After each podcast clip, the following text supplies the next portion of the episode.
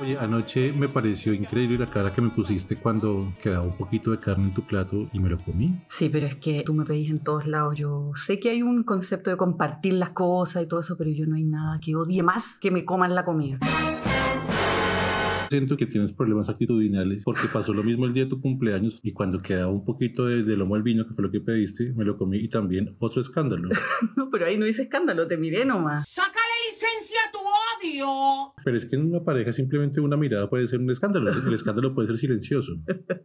Sí, pero es que resulta que cuando uno come y va estructurando su plato para comérselo, digamos, y yo dejo mi poco de gaseosa, porque yo me gusta tomar con gaseosa, me da miedo como a última hora atorarme, o como tengo, estamos con los niños también siempre, que ellos necesiten algo para tomar y qué sé yo, entonces resulta que voy a tomarme la bebida y no está. ¿Cuál es el problema si siempre se puede pedir más? O sea, ¿por qué siempre te molesta que me tome ese poquito o que me coma ese poquito, sea con el postre, con la entrada, con el plato fuerte, con la sopa, con lo que sea? Pero porque es mío, es mío.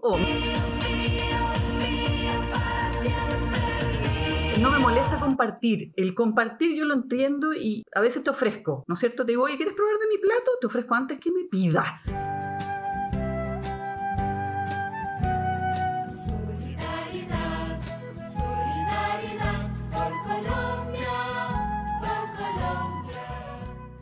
Es algo que he aprendido para que veas que soy buena yo. Yo te comparto de mi plato y a veces me dices, no, no quiero. Y después al último te comí el último pedazo que me queda, no entiendo. Lo que pasa es que, y recuerdo lo que me dijiste el otro día, que tenías una teoría en la que supuestamente yo, cuando llegaban los platos, siempre miraba el tuyo antes de empezar a comer el mío. No, lo que pasa es que tú eres muy visual, entonces siempre miré como el otro plato a ver qué tal está, si está más o menos, como para hincarle el diente. Siempre estás así como analizando desde antes a ver si vale la pena probarlo o no. Pero yo entiendo eso de compartir, pero no hay nada peor que uno tener que compartir sin querer compartir. ¿Me entiendes? Pero yo qué más te pido en la vida que me compartas. Yo no, yo no te pido que me compartas ni tu champú, ni tu ropa. De hecho, tú ves tus películas en Netflix, o sea, porque las mías te parecen demasiado tontas. Entonces yo creo que eso es el mínimo derecho que tengo como esposo, de por lo menos poder comerme el postre. Quiero decirte algo de lo que tú me decías de compartir y todo eso. Sí, hay que compartir, pero es distinto que yo te ofrezca de mi plato para probar a que tú me pidas. Es distinto. Lo que pasa es que a ti con los años se, se te pasó la buena gente. Nunca ofreces nada. Lo único que me ofreces es lavar la losa y trapear el piso y sacar la basura. Ay, eso, sí. eso es lo que, lo que me ofrecen a mí. Orgulloso de estar Orgulloso de estar entre el proletariado. Es difícil llegar a fin de mes y tener que sudar y sudar para ganar nuestro pan. Y la verdad que eso también te pasa porque siempre que vamos a algún lugar te ponís creativo y empezáis a probar unas cosas de la carta y cuando te llegan empezáis que te sentís tumbado, que está horrible, que no sé qué. Puro pelado marica. Yo en todos lados pido lo mismo. Vaya a donde vaya, pido el mismo plato. Pero es que eso no es mi culpa. A mí me dijeron, usted viva, experimente, eh, explore los sentidos, sea multidimensional, y es lo que yo hago. Entonces, Puro pelado marica. ¿A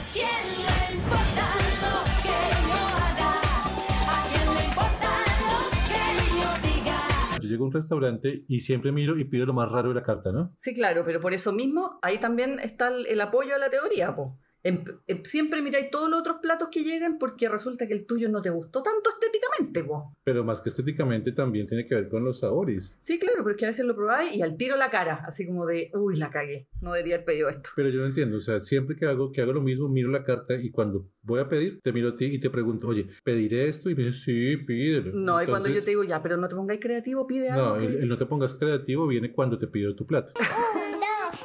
¿Qué tiene la sopa del bebé? ¿Qué tiene la sopa del bebé? Eso es horrible, ir al baño, volver y que te queden dos pedazos. Eso es lo peor. lo peor, lo peor, pero bueno. Pero lo que pasa es que yo siento que hay un sentido bien egoísta ahí. Aquí en la casa, por ejemplo, yo me antojo de algo, entonces te ofrezco, ¿no? Oye, ¿quieres un, no sé, un waffle, un waffle?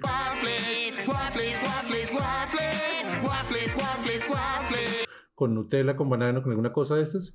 No, no quiero. Me paro, preparo para todos, para los niños, para mí. Y cuando vuelvo, en silencio se levanta de la cama y dice, ay, voy a prepararme un crepe con Nutella. O sea, es lo más absurdo del mundo, absurdo. Entonces, no me puede recriminar nada. No, es lo que pasa es que es que es porque a veces no quiero algo y, y lo veo y siento el, el aroma y me tiento. Eso es lo que me pasa. Al segundo.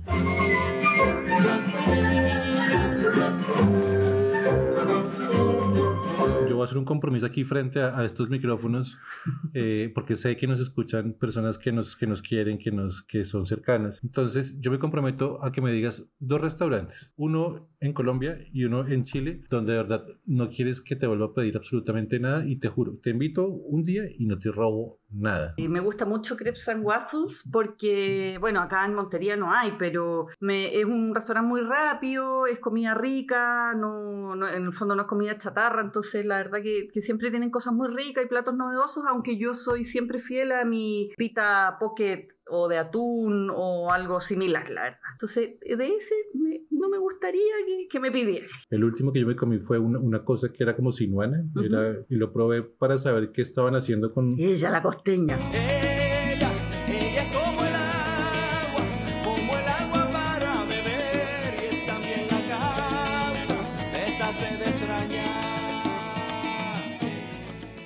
¿Por qué le estamos haciendo propaganda a Crepes? No, no, no. O Ya, sea, chao, no, absolutamente ninguna propaganda. Estamos, estamos hablando de un buen lugar y, y ya está. ¿Y el, y el de Chile cuál sería? Ay, es que yo amo el Liguria, me encanta. Yo iba al Liguria desde que era una cosita chi- chiquichurri. Entonces me gusta mucho el- la carne mechada en marraqueta o plato, plato, plato ya que pido. No, no pido cazuela y eso, porque eso me queda muy rico a mí, la verdad. Entonces, pero pido en realidad como comida tradicional, pero en sándwich, casi siempre, y de eso no quiero que me volváis a pedir. El primer pedido. que hubo en el Liguria. Claro. 10 de agosto del 90, 10 y media de la mañana, un té. No, y ahí te robaste una mostaza y me la regalaste. Totalmente. O sea, me gamineé por, por, por conquistarte. Me robé una mostaza de Liguria. Tenemos que ir a devolverle algo. ¿Por qué le estamos haciendo propaganda al Liguria también? No. ¿Y ahí tú? ¿Yo qué? Restaurantes. Bueno, es que yo no te pido a ti, así que no tengo por qué ofrecerme a no pedirte. Tendrías es que preguntarme qué tragos me gustan porque siempre te robas todo lo que hay de tomar en esta casa. Chao, muchas gracias. Chao, chao. Que estén bien. Adiós. Cuando me miras con esos ojos, pero cuando te cerca de mí, mi pobre corazón se pone loco y ya no puedo seguir.